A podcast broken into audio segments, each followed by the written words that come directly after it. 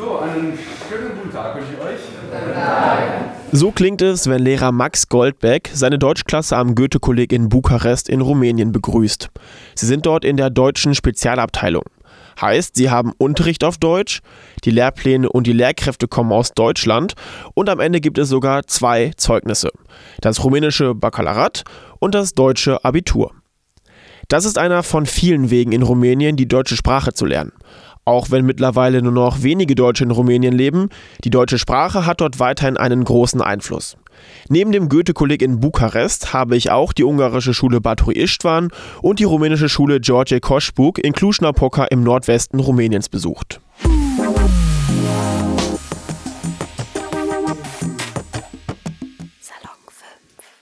Die Schule Baturi Istvan ist eine Schule für die ungarische Minderheit in Cluj. Die meisten Schülerinnen und Schüler haben dort einen ungarischen Background und auch der Unterricht findet dort in großen Teilen auf Ungarisch statt, abgesehen von den Fremdsprachen. Eine davon ist Deutsch und die ist erstmal gewöhnungsbedürftig, sagt Lehrerin Edith Mesai. Wenn ich das erste Mal in eine Klasse gehe, dann ähm, zeige ich Ihnen das Video über die deutsche Sprache. Ich weiß nicht, ob Sie das Video kennen, mit verschiedenen äh, Begriffen, Wörtern in verschiedenen Sprachen. Was weiß ich, Butterfly und äh, Mariposa und dann kommt die, der Deutsche und sagt Schmetterling. Und dann mache ich das, damit damit nicht sie mir sagen müssen, dass die Sprache so schwer ist und so weiter. Ich weiß, dass die deutsche Sprache nicht überall zu hören ist wie Englisch. Aber das kann man auch lernen.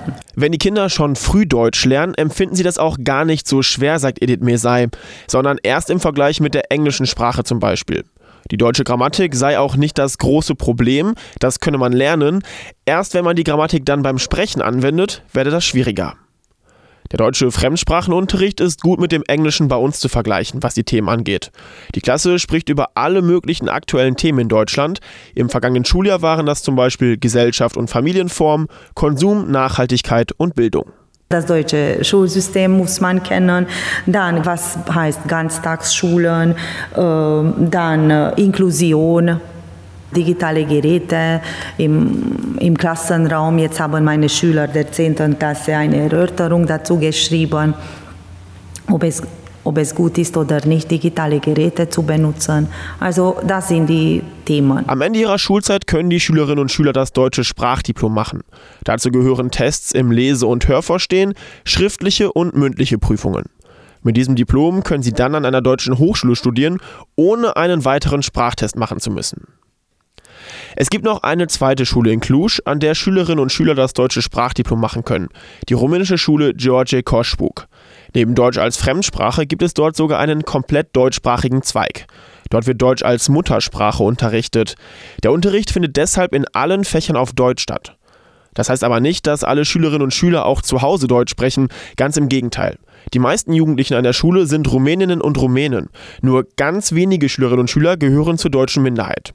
Häufig sind es Kinder, deren Eltern schon auf der Schule waren und Deutsch gelernt haben, oder es gibt andere Verbindungen zu Deutschland, wie beim 16-jährigen Barian Dan. Wir haben äh, vor der Schule ein paar Jahre in Deutschland gelebt und auch äh, einen Teil des Kindergartens dort gemacht und dann äh, wussten wir irgendwie die Sprache schon sehr gut, weil wir jünger waren und äh, sie die Sprache leichter gelernt haben. Aber auch wenn die Kinder vor der Einschulung nicht in Deutschland waren, die meisten lernen bereits seit dem Kindergarten Deutsch und machen dann in der Schule damit weiter. In Rumänien beginnt die Schule bereits in Klasse 0 in der Vorschule. Danach lernen die Kinder erstmal acht Jahre zusammen. Das sind quasi Grundschule und Unterstufe zusammen, so eine Art Basisunterricht. Nach der achten Klasse können sich die Schülerinnen und Schüler dann für einen Schwerpunkt entscheiden, wie Mathematik oder Geschichte. Insgesamt sind die Jugendlichen oft ihre ganze Laufbahn an ein und derselben Schule. Ein Wechsel findet, wenn überhaupt, nach der achten Klasse statt. Zum Beispiel, weil die aktuelle Schule nicht den Schwerpunkt anbietet, den die Jugendlichen machen wollen. Oder sie wechseln zum Beispiel auf die deutsche Spezialabteilung am Goethe-Kolleg in Bukarest. Das Besondere dabei, die Schülerinnen und Schüler machen einen Doppelabschluss. Zum einen das rumänische Baccalaureat und zum anderen das deutsche Abitur. Der Unterricht findet deshalb komplett auf Deutsch statt. In den Abiturfächern Deutsch, Mathe und Geschichte wird außerdem nach deutschem Lehrplan unterrichtet und auch die Lehrkräfte der Spezialabteilung kommen aus Deutschland. Die Spezialabteilung wird zwar von Deutschland bezahlt, grundsätzlich ist die Schule aber eine staatliche rumänische Schule. Das heißt, es gibt kein Schulgeld, jeder kann kommen. Allerdings müssen die Schülerinnen und Schüler schon vor der 9. Klasse gut Deutsch sprechen können und es gibt eigentlich immer mehr Bewerbungen als Plätze, sagt Elmar Wulff, der Leiter der deutschen Spezialabteilung. Es geht hier so der Spruch um äh, Englisch kann ja jeder. Äh, wenn ich will, dass mein Kind besonders qualifiziert ist, dann lernt es Deutsch. Ja, ob das stimmt, weiß ich nicht, aber ich finde es natürlich schmeichelhaft äh, und deshalb widerspreche ich dem mal nicht. Und auch die anderen beiden Schulen berichten, dass viele Kinder und Jugendliche Deutsch lernen wollen. Häufig entscheiden das die Eltern, wenn ihre Kinder noch klein sind. Zum Beispiel, indem sie ihre Kinder auf einen deutschsprachigen Kindergarten schicken. Aber auch ein paar Jahre später sind viele Jugendliche glücklich über die Entscheidung. Sie denken auch in jungen Jahren schon an ihre berufliche Zukunft. Weil in Deutschland es gibt sehr viele Möglichkeiten, sehr viele gute Arbeitsplätze. Ähm, und äh, soweit ich gehört habe, sind sie auch besser bezahlt. Ich würde gerne Business, Wirtschaftslehre studieren und äh, ich bin noch nicht sicher, ob in Deutschland oder vielleicht äh, in einem anderen Land, aber die, sicherlich nicht in äh, Rumänien. Ich habe die Sprache wirklich so ins Herz geschlossen und möchte dann auch in Deutschland studieren, hauptsächlich so wegen der Kultur und ja, weil, ich, weil wir in der Familie so eine gute Meinung von Deutschland, aber auch vom Schulsystem haben. Es gibt viele, viele Gründe, aber einer der wichtigsten äh, sind die Löhne. Also es gibt eine große, große Diskrepanz äh, in die Löhne zwischen äh, Ost- und äh, Westeuropa und für dieselbe Arbeit genau. Also ich glaube, ich will Politikwissenschaft oder Jura studieren. In Deutschland auf jeden Fall. Also ich würde auch in Rumänien wieder kommen, aber ich bin nicht sicher. Ich will auch einen anderen Lebensstil ausprobieren. Für die jungen Rumäninnen und Rumänen scheint die deutsche Sprache der Weg zu einem besseren Leben zu sein entweder vor Ort in Rumänien, weil man dann besser einen Job findet, viele Firmen kommen zum Beispiel aus Deutschland oder arbeiten mit Unternehmen aus Deutschland zusammen, oder als Chance für ein Leben im Ausland. Das letztere wird für das Land Rumänien aber zu einem Problem. Es gibt nämlich einen sogenannten Brain Drain. Viele junge und gut ausgebildete Menschen verlassen das Land, gehen zum Beispiel nach Deutschland, um dort zu studieren, und viele bleiben dann auch dort, arbeiten und leben in Deutschland. Und genau diese Fachkräfte fehlen dann aber in Rumänien. Seitdem das Land 2007 der EU beigetreten ist, haben Jahr für Jahr viele Menschen Rumänien verlassen, und zwar deutlich mehr als eingewandert sind. Die sogenannte Nettomigration beschreibt die Differenz von Aus- und Einwanderern. Am krassesten war es 2008. Damals haben mehr als 150.000 Menschen das Land verlassen und in der Rechnung wurden die Einwanderer schon abgezogen. Aus Sicht der deutschen Spezialabteilung ist es natürlich auch ein Ziel, dass gut ausgebildete junge Menschen aus Rumänien nach Deutschland kommen. Für Leiter Elmar Wulff geht das Ganze aber noch weiter. Der Erfolg lasse sich nicht allein daran messen, wie viele rumänische Abiturienten am Ende in Deutschland studieren. Ich betrachte eigentlich die Arbeit, die wir hier leisten, nicht so sehr äh, als den Versuch, einen, einen Brain zu machen und die ähm, Bildungselite des Landes abzuschöpfen und nach Deutschland zu holen, sondern für ein einheitliches Europa mitzuarbeiten. Und das heißt, wenn Ansprechpartner für deutsche Firmen, für deutsche Kultur, für deutsche Politik in Rumänien sind, die über die deutsche Abteilung nicht nur die deutsche Sprache gelernt haben, sondern auch ein ganz großes Verständnis für die deutsche Kultur und deutsche Arbeitsweisen entwickelt haben, äh, dann ist das ein genauso großer Erfolg. Und wir merken hier einfach, dass es zur Verständigung beiträgt. Am Anfang gibt es aber oft ein paar Anpassungsschwierigkeiten. Neben der Sprache und dem Doppelabschluss hat die deutsche Spezialabteilung nämlich noch eine weitere Besonderheit. Die Schülerinnen und Schüler werden sowohl nach dem rumänischen als auch nach dem deutschen Lehrplan unterrichtet. Und das fängt schon bei den Noten an. Während es bei uns zwischen 0 und 15 Punkten gibt, eine Note zwischen ungenügend und sehr gut, kann man in Rumänien eine Punktzahl zwischen 1 und 10 erreichen. In den meisten Fällen bekommen die Jugendlichen in Rumänien eine 9 oder eine 10. Das liegt daran, dass sie vorher genau wissen, welche Fakten in den Prüfungen abgefragt werden und sie sich dementsprechend gut vorbereiten können. Bei uns entspricht die Note einem sehr gut, eine Note, die in Deutschland deutlich seltener vergeben wird, auch weil die sonstige Mitarbeit im Unterricht eine große Rolle spielt. Deshalb ist das erstmal eine Umstellung für viele Rumäninnen und Rumänen, sagt der 17-jährige Thomas. In unserem System antworten wir nicht so viel in den meisten Fächern. Es geht nicht so viel um äh, Antworten und um aktiv zu sein, sondern einfach gut schreiben können und äh, also in Testen und so weiter. Und es war ein, ein Schock zum Beispiel in dieser Klasse zu kommen und so viel antworten zu müssen, um wirklich gute Noten zu bekommen und äh, ein, ein, ein guter Schüler zu sein. Das rumänische Bildungssystem legt nämlich besonders viel Wert auf Fleiß und Faktenwissen. Das heißt, die Schülerinnen und Schüler müssen viel auswendig lernen. Formeln in Mathe, Jahreszahlen in Geschichte oder die Interpretation von Experten zu einem Gedicht.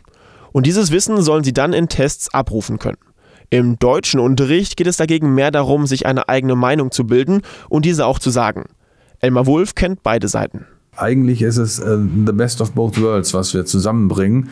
Äh, der Fleiß, die Disziplin, das Auswendiglernen der rumänischen Seite, das bei uns ein bisschen vernachlässigt wird, wird dann zusammengeführt mit der Herausforderung, sich selbst zu positionieren, was vielleicht auf der rumänischen Seite ein bisschen vernachlässigt wird. Und so kommen dann wirklich hervorragende Schülerinnen und Schüler ähm, heraus. Das gilt zumindest für das Goethe-Kolleg in Bukarest. Insgesamt zeigen sich im rumänischen Bildungssystem aber einige Probleme. Zum Beispiel hat fast jeder zweite Jugendliche Probleme beim Lesen. Laut PISA-Studie sind rund 44 Prozent der unter 15-Jährigen funktionale Analphabeten. Sie können Texte zwar lesen, verstehen den Inhalt aber häufig nicht. Zum Vergleich, in Deutschland gilt das für rund 20 Prozent der Jugendlichen. Außerdem verlassen in Rumänien viele Jugendliche die Schule ohne Abschluss. 2021 war das rund jeder siebte Jugendliche, das ist die höchste Schulabbrecherquote in der ganzen EU. Besonders betroffen sind die Menschen auf dem Land und die Minderheit der Roma. Dort sind viele Familien von Armut betroffen. Für die Schule fehlt das Geld, zum Beispiel für Schulhefte oder das Pausenbrot. Und die Eltern, die sind oft nicht zu Hause, weil sie zum Beispiel im Ausland arbeiten, um Geld zu verdienen. Ein weiterer Grund für die vielen Abbrüche und das schlechte Abschneiden in der PISA-Studie ist das fehlende Geld im Bildungssystem.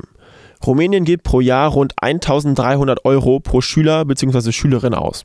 Das ist der niedrigste Wert in der EU. In Deutschland ist es etwa fünfmal so viel. Die geringen Investitionen machen sich zum Beispiel in der Ausstattung der Schulen bemerkbar, zumindest in einigen. Das Goethe-Kolleg in Bukarest ist mit Beamer und Whiteboards gut ausgestattet. An der Schule Barturi Istvan in Cluj gibt es zwar auch Beamer, dafür aber keine bunte Kreide oder Druckerpapier. Das müssen die Lehrkräfte oder Jugendlichen dann selbst mitbringen. Viel gravierender sind aber die niedrigen Gehälter für Lehrerinnen und Lehrer. Sie verdienen so wenig Geld, dass sie häufig noch einen zweiten Job brauchen, um über die Runden zu kommen, sagt Lehrerin Andrea Schasch von der Schule George Koschbuk. Ein Lehrer, der äh, hier außer der Schule dann am Nachmittag etwas arbeiten muss, es ist ja schlimm und es wird immer auf die Lehrer gezeigt, dass sie Nachhilfe machen, aber einige äh, importieren auch Autos aus Deutschland oder haben andere Firmen, haben, betreiben einen Blumenladen oder andere Unternehmen, nur damit sie noch mehr Geld verdienen. Ähm, die haben halt nicht so viel Zeit, sich äh, ihrem Hauptberuf zu widmen. Für viele Lehrkräfte heißt es deshalb private Nachhilfe statt Unterricht vorbereiten. Nachhilfe bei den Jugendlichen, die sie am nächsten Tag in der Schule betreuen. Und das bringt Betroffene unter Zugzwang. Schließlich erwarten die Eltern gute Noten, wenn sie den Lehrer oder die Lehrerin zusätzlich für privaten Unterricht bezahlen und die gleiche Person auch noch die Noten vergibt. Ein großer Vorteil für alle, die genug Geld dafür haben. Jugendliche und Familien, die sich das nicht leisten können, fallen hinten über. Auch weil der Unterricht in der Schule häufig nicht auf einzelne Jugendliche abgestimmt werden kann, dafür sind die Klassen zu groß. Der rumänische Bildungsminister hatte bereits im Sommer 2022 angekündigt, das Bildungssystem komplett umzukrempeln. Mehr Geld und mehr Zeit für Lehrkräfte, mehr Feedback und eine individuelle Betreuung für die Jugendlichen. Passiert ist seitdem wenig. Deshalb gab es im Mai und im Juni große Lehrerstreiks in Rumänien, kurz vor den wichtigen Abschlussprüfungen. Die Klausuren wurden verschoben, konnten aber noch vor den Ferien nachgeholt werden. Auch weil die Regierung per Dringlichkeitserlass die meisten Forderungen der Lehrkräfte erfüllt hat. Vielleicht ein erster Schritt in die richtige Richtung.